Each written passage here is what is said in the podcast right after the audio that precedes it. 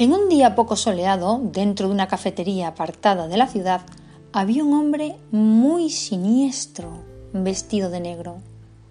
El extraño hombre estaba tomando una taza de café muy tranquilamente. Cada poco con su mano derecha se colocaba el sombrero, mientras que con la otra agarraba un maletín. Parecía nervioso.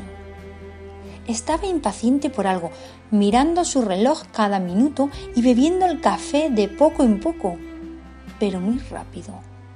La camarera, aburrida por no tener mucha clientela, jugaba con su lápiz mientras que observaba con atención a aquel hombre tan extraño.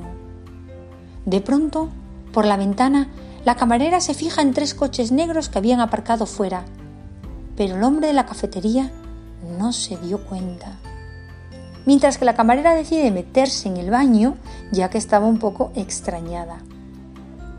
El hombre extraño, al posar la taza en la mesa, todavía con la boca húmeda, se sorprende al ver seis hombres armados abriendo la puerta de un golpe.